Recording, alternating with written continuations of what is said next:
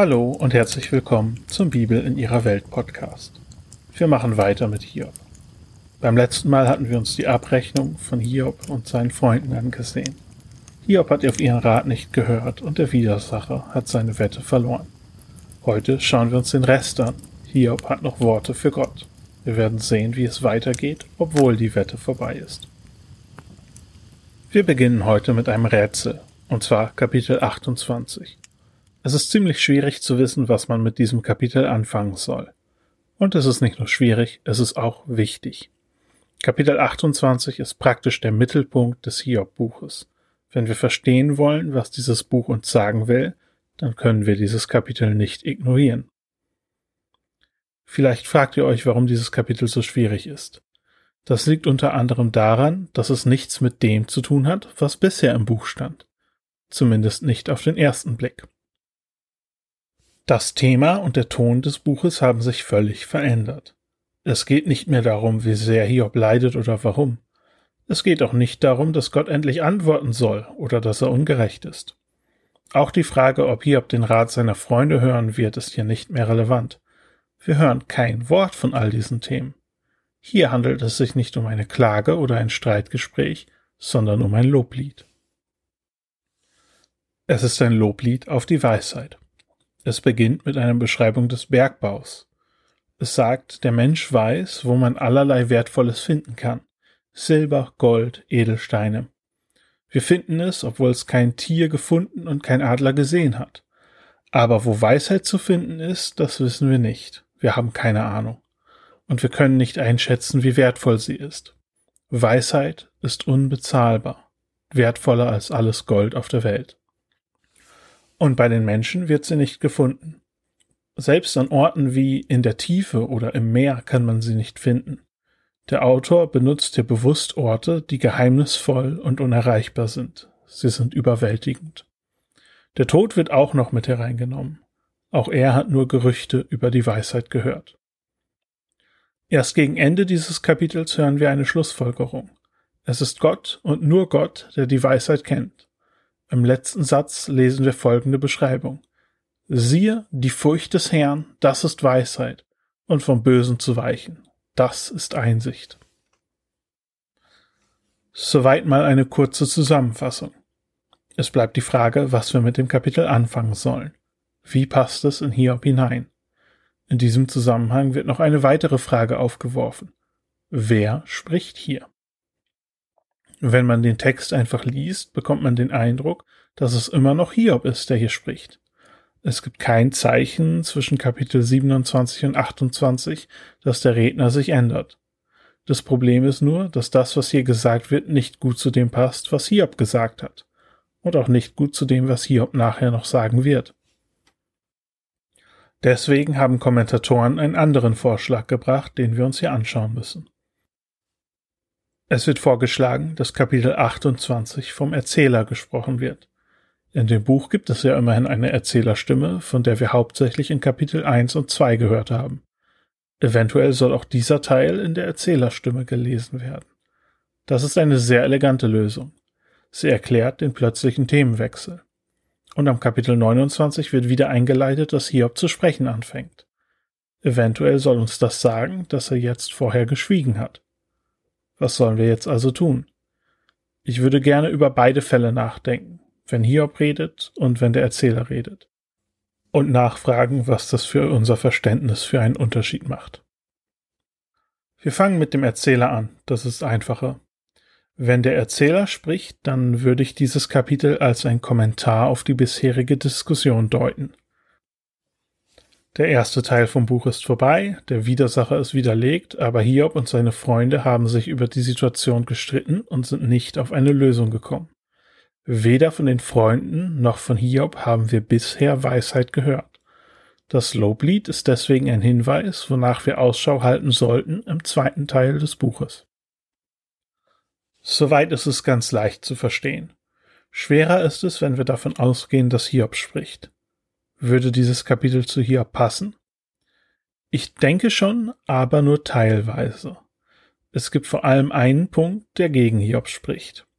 Es passt nicht zu dem, was Hiob als letztes gesagt hat, und es passt nicht zu dem, was Hiob als nächstes sagen wird. Weisheit wird hier als Gottesfurcht beschrieben. Hiob hat aber die letzten Kapitel damit verbracht, Gott anzuklagen und zu erklären, dass Gott seinen Job nicht macht. Er sagt, dass Gott ihn ungerecht behandelt. Das ist nicht das Modell der Gottesfurcht. Und wir werden gleich noch sehen, er macht in Kapitel 29 genauso weiter und er wird sogar noch deutlicher. Es gibt aber auch Aspekte, wo es passen würde. Weisheit wird beschrieben als Gott fürchten und dem Bösen aus dem Weg gehen. Genauso wurde Hiob am Anfang des Buches beschrieben. Außerdem wird gesagt, dass Weisheit bei Gott gefunden wird. Von unseren vier Rednern ist Hiob der einzige, der über Gott als die Quelle seiner Weisheit gesprochen hat. Jeder der drei Freunde hat auch über seine Quellen gesprochen. Eliphas von Träumen und Visionen, Bildart von der Weisheit, die von den älteren Generationen weitergegeben wurden. Zophar spricht über seine eigenen Gedanken und Überlegungen. Keiner von ihnen nennt Gott als die Quelle seiner Weisheit. Und keiner von ihnen sucht Weisheit bei Gott. Sie reden alle viel über Gott und sie meinen, dass sie für Gott sprechen, aber keiner wendet sich an Gott. Sie sprechen nicht ein einziges Wort mit ihm. Wenn wir also annehmen, dass Hiob diese Worte spricht, dann weist er seine Freunde gerade dafür zurecht. Ihr sucht eure Weisheit nicht bei Gott, ich will nichts mehr von euch hören, sondern ich hoffe, dass ich bei Gott Weisheit und ein gerechtes Urteil finde. Ich mag diese Perspektive. Ich denke, sie hat was. Wir werden uns das genauer anschauen, wenn Gott endlich spricht. Aber letzten Endes weiß ich nicht, ob Hiob hier spricht oder ob es der Erzähler ist. Wenn es Hiob ist, der spricht, dann ist dieses Kapitel auch sehr ironisch. Die Beschreibung der Weisheit hier passt besser zu Hiob als zu seinen Freunden, aber so richtig gut passt sie nicht. Wir werden sofort im nächsten Abschnitt sehen, wie Hiob gegen den eigenen Vorschlag verstößt, wenn es denn Hiobs Vorschlag war. Bevor wir mit Kapitel 29 weitermachen, möchte ich aber kurz anhalten und mich über Weisheit und Gottesfurcht aussprechen. Ich kann diese Worte ja nicht ewig um mich werfen, ohne sie zu erklären. Was meint das Buch Hiob mit Weisheit? Was hat der Autor darunter verstanden? Weisheit lässt sich nicht so ganz einfach definieren. Sie wurde schon als Lebenskunst beschrieben, also die Kunst, gut zu leben. Sie hilft den Menschen, in schwierigen Situationen zurechtzukommen, wo richtig und falsch nicht offensichtlich sind. Sie hilft, auf einem guten Kurs zu bleiben. Sie wächst aus Erfahrung und Beobachtung. Und weil man mit Jahren immer mehr gelebt und erfahren und beobachtet hat, wird Weisheit oft mit Alter verbunden. Ich persönlich würde sagen, dass Erfahrung und die Bereitschaft aus der Erfahrung zu lernen absolute Grundzutaten sind. Weisheit wird hier und auch im Rest der Bibel nie unabhängig von Gott betrachtet. Immerhin hat Gott ja auch alles Leben geschaffen. Es liegt also nahe, dass man Lebenskunst gut bei ihm lernen kann. Der weise Mensch versucht also aus Beobachtung und Erfahrung zu verstehen, wie das Leben funktioniert, um dann Ratschläge zu geben, wie das Leben gelingen kann. Er interpretiert das mit Hilfe von dem, was er über Gott weiß und gibt dementsprechend auch seine Ratschläge. Das ist genau das, was die Freunde versuchen für Hiob zu tun. Wer neugierig ist, dem würde ich einen Blick in das Buch der Sprüche empfehlen. Das ganze Buch dreht sich um Weisheit. Nach ein paar Kapiteln Einleitung kommt eine Sammlung von kurzen Sprüchen, die Weisheit weitergeben soll. Diese Ratschläge reichen von Gottesfurcht hin zu ganz einfachen und praktischen Dingen, wie dass Faulheit zu Armut führt oder dass man den Nachbarn nicht morgens früh laut zurufen soll, bevor er seinen Kaffee hatte. Zumindest ist das meine lose Interpretation von Sprüche 27,14. Unser zweiter Begriff ist die Gottesfurcht. Worum geht es dabei? Auf den ersten Blick könnte man meinen, dass es sich um Angst vor Gott handelt. Und wenn man die Bibel durchblättert, dann findet man auch Momente, wo sich der eine oder andere Charakter am liebsten in die Hose gemacht hätte. Ein Beispiel ist die Geburt von Simson im Buch der Richter. Vorher begegnet den Eltern ein Engel und sie fragen sich, ob sie das wohl überleben werden. Und hier ist es nur ein Engel, nicht mal Gott persönlich. Aber ich denke, dass Angst vor Gott nicht wirklich den Kern von dem trifft, was hier gemeint ist. Immerhin treibt uns Angst weg von dem, wovor wir Angst haben. Aber die Gottesfurcht soll den Leser nicht weg von Gott treiben. Sie soll ihm helfen, sich Gott auf die richtige Art und Weise zu nähern. Wie wird das Wort in der Bibel also gebraucht? Joachim Becker liefert vier Definitionen. Manchmal wird das Wort für das Verhalten benutzt, das es auslösen soll. Wenn ein Mensch also gottesfürchtig ist, dann könnte das bedeuten, dass er ein moralisches Leben lebt. Oder dass er die Gebote einhält. Oder dass er sich an die Opfer und Rituale hält, die Gott von ihm erwartet. Das wären so die ersten drei Definitionen. Ein moralisches Leben, das Halten der Gebote, das Opfer bringen. Das vierte bezeichnet er als die Furcht vor dem Numinosen. Er beschreibt das als das, was gleichzeitig anziehend ist, uns aber auch einen Schauer über den Rücken laufen lässt. In Hiob wurde Gottesfurcht immer in Verbindung damit gebraucht, dass man dem Bösen aus dem Weg gehen soll. Man könnte also sagen, dass es sich hier um den moralischen Aspekt handelt. Oder zumindest, dass der im Vordergrund steht. Im Kern der Idee von Gottesfurcht ist, dass man Gott als Gott ernst nimmt. Und dass man versteht, dass man selbst nicht Gott ist. Auch hier finde ich John Walton sehr hilfreich. Er liefert eine schöne Definition, indem er beschreibt, was Gottesfurcht nicht ist.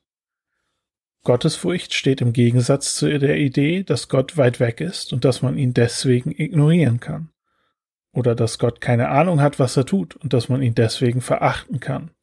Dass Gott kurzsichtig ist und deswegen Rat braucht. Gottesfurcht steht im Gegensatz zu dem Denken, dass Gott korrupt oder kleinlich ist. John Walton hat noch einen weiteren Satz, aber den hebe ich mir noch auf.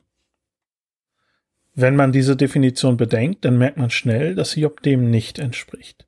Er hat Gott als korrupt und kleinlich beschrieben. Wie genau das aussieht, das schauen wir uns jetzt noch in den nächsten Kapiteln an. In Kapitel 29 legt Hiob wieder los. Er hat seine Freunde erfolgreich zum Schweigen gebracht, jetzt wendet er sich wieder an Gott und liefert systematisch seine endgültige Klage ab. Er geht dabei sehr strukturiert vor. In Kapitel 29 beschreibt er sein schönes Leben vor der Katastrophe. Er denkt an all das Gute, das er damals erlebt hat. Er denkt an seine eigenen guten Taten und an seinen Wohlstand und besonders an den Respekt, der ihm damals entgegengebracht wurde. Und er beschreibt, was er damals erwartet hatte, nämlich, dass er wegen seinen guten Taten so weiterleben würde dass er in Frieden und im hohen Alter sterben würde, umgeben von Freunde und Familie im eigenen Nest. Das Leben hat damals Sinn gemacht, er hat sich das alles erklären können. In Kapitel 30 beschreibt er das Leid, das er jetzt durchlebt, ein echtes Kontrastprogramm. Anstelle vom Respekt begegnet ihm jetzt Verachtung. Er wendet sich mit seinem Schmerz an Gott, aber der antwortet nicht. Er hatte auf Gutes gehofft, aber ihm ist Böses passiert. Anstelle von Licht kam die Finsternis. Kurz gesagt, Hiob versteht die Welt nicht mehr. Nichts macht mehr Sinn. Und hier sehen wir die Tiefe, in die das Buch Hiob eintaucht. Hiob will nicht einfach seine Segnungen zurückbekommen, er will verstehen, wie die Welt geordnet ist. Wie konnte es so weit kommen?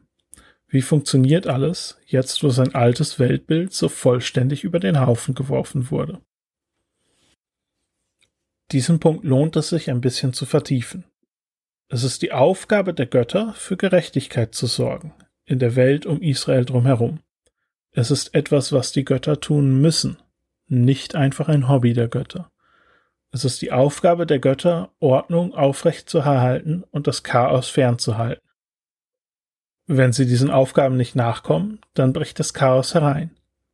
Hiob hat den Eindruck, dass genau das passiert ist. Gott macht seinen Job nicht. Wie kann es das sein, dass die Sonne noch aufgeht, wo doch die fundamentalen Gesetze des Universums gebrochen wurden? Deswegen meinte ich auch, dass es hier so viel tiefer geht als einfach die Theodizee-Frage. Hiob fragt, wie die Welt geordnet ist. Welche Rolle hat er darin und welche Rolle hat Gott darin? Diese Frage werden wir uns noch vertieft anschauen. Vielleicht bist du noch skeptisch. Wo steht denn das da bitte auf Schwarz und Weiß, dass Hiob die Welt nicht mehr versteht? Ich denke, dafür muss man schon ein bisschen zwischen den Zeilen lesen. Und es ist eindeutig nur eine Interpretation. Ich würde dich aber ermutigen, einfach mal hier mitzudenken und dir mit mir anzuschauen, wo wir hinkommen, wenn wir diese Linie durch den Rest des Buches verfolgen. Es ist mein Eindruck, dass das Buch so viel mehr Sinn macht. Hiob sucht also nach einer Erklärung. Er will nicht einfach nur seine Segnung wiederhaben. Er will wissen, wie alles funktioniert und wie kann es sein, dass er trotz seines Lebenswandels leidet. Und Hiob hat einen Plan, wie er an diese Antworten kommen will. Darum geht es in Kapitel 31. Er erklärt seine alte Lebensphilosophie, dass er sich geschworen hat, vom Bösen die Finger zu lassen. Dann schwört er einen langen Unschuldseid. Er zählt alle möglichen Verbrechen auf und verspricht, dass er sie nicht begangen hat. Hätte er nur eines dieser Verbrechen begangen, dann wäre seine Behandlung von Gott gerecht gewesen. Er hat sich nicht an andere Frauen herangemacht, er hat seine Diener nicht ungerecht behandelt, er hat den Armen die Hilfe nicht verweigert und er hat sich nicht der Gier hingegeben. Und Hiob ist sich sicher, dass er mit diesem Eid punkten kann. Er sagt gegen Ende des Kapitels, Oh, dass ich einen hätte, der mir Gehör schenkt. Siehe, da ist meine Unterschrift, der Allmächtige antworte mir, und mein Gegner schreibe eine Klageschrift gegen mich. Wahrlich, ich würde sie auf meine Schultern nehmen und als Ehrenkranz um mein Haupt winden. Meine Schritte dürfte ich ihm getrost aufzählen und ihm nahen wie ein Fürst. Ich fasse mal salopp zusammen. Gott, bring mir deine Anklageschrift, ich bastle mir eine Krone daraus. Und hinter diesem Schwur steckt ein Plan. Im Rechtsverständnis damals war es so, wenn ein Angeklagter einen Unschuldsschwur ablegt und der Ankläger dann schweigt, dann gilt der Angeklagte als unschuldig. Das bedeutet, wenn Gott jetzt nichts mehr sagt, dann ist Hiob unschuldig und Gott ist ungerecht. Gott muss jetzt also antworten. Hiob will ihn dazu zwingen. Damit hat Hiob auch sein Urteil über Gott gesprochen. Hiob sieht sich selbst als unschuldig und damit Gott als ungerecht. Bevor wir jetzt zum Ende kommen, nochmal einen Schritt zurück. Wir sprechen über das Buch als Ganze. Wir hatten im ersten Teil der Serie gefragt, was das Thema des Buches ist. Wir hatten uns damals auf die Herausforderung des Widersachers konzentriert. Seine Herausforderung war, Gott, ist es nicht eigentlich schlechte Politik, dass du gerechte Menschen belohnst? Förderst du nicht nur Heuchelei? Er hatte nicht nur einfach Hiob angeklagt, sondern auch Gott. Jetzt haben wir einen Blick auf den Anfang vom zweiten Teil geworfen. Diesmal ist es Hiob, der Gott anklagt. Er fragt, Gott, ist es eigentlich gute Politik, dass du gerechte Menschen leiden lässt? Ich würde sagen, diese beiden Anklagen sind das Thema, zwischen dem sich das Buch Hiob bewegt. Es wird deutlich, dass Gott derjenige ist, der angeklagt wird. In diesem Buch geht es um unser Denken über Gott. Von der einen Seite wird ihm gesagt, dass er Gerechtigkeit nicht belohnen darf, von der anderen, dass er gerechte Menschen nicht leiden lassen soll. Und Hiob versucht jetzt, Gott zum Sprechen zu zwingen. Ein schöner Schlamassel. Der Rest des Buches dreht sich um die Frage, wie Gott mit dieser doppelten Herausforderung umgeht. Ich bin mir sicher, wir können alle kaum abwarten, beim nächsten Mal zu sehen, was Gott dazu zu sagen. Okay, einen Moment. Ich sehe gerade, Gott ist noch nicht dran. Da ist so ein Jungspund, so ein kleiner sozusagen. Der würde gerne auch noch was sagen. Und erfüllt ganze sechs Kapitel. Okay, dann müssen wir uns wohl zuerst den ansehen. Beim nächsten Mal also Elihu. Danach kommen wir zu Gott selbst.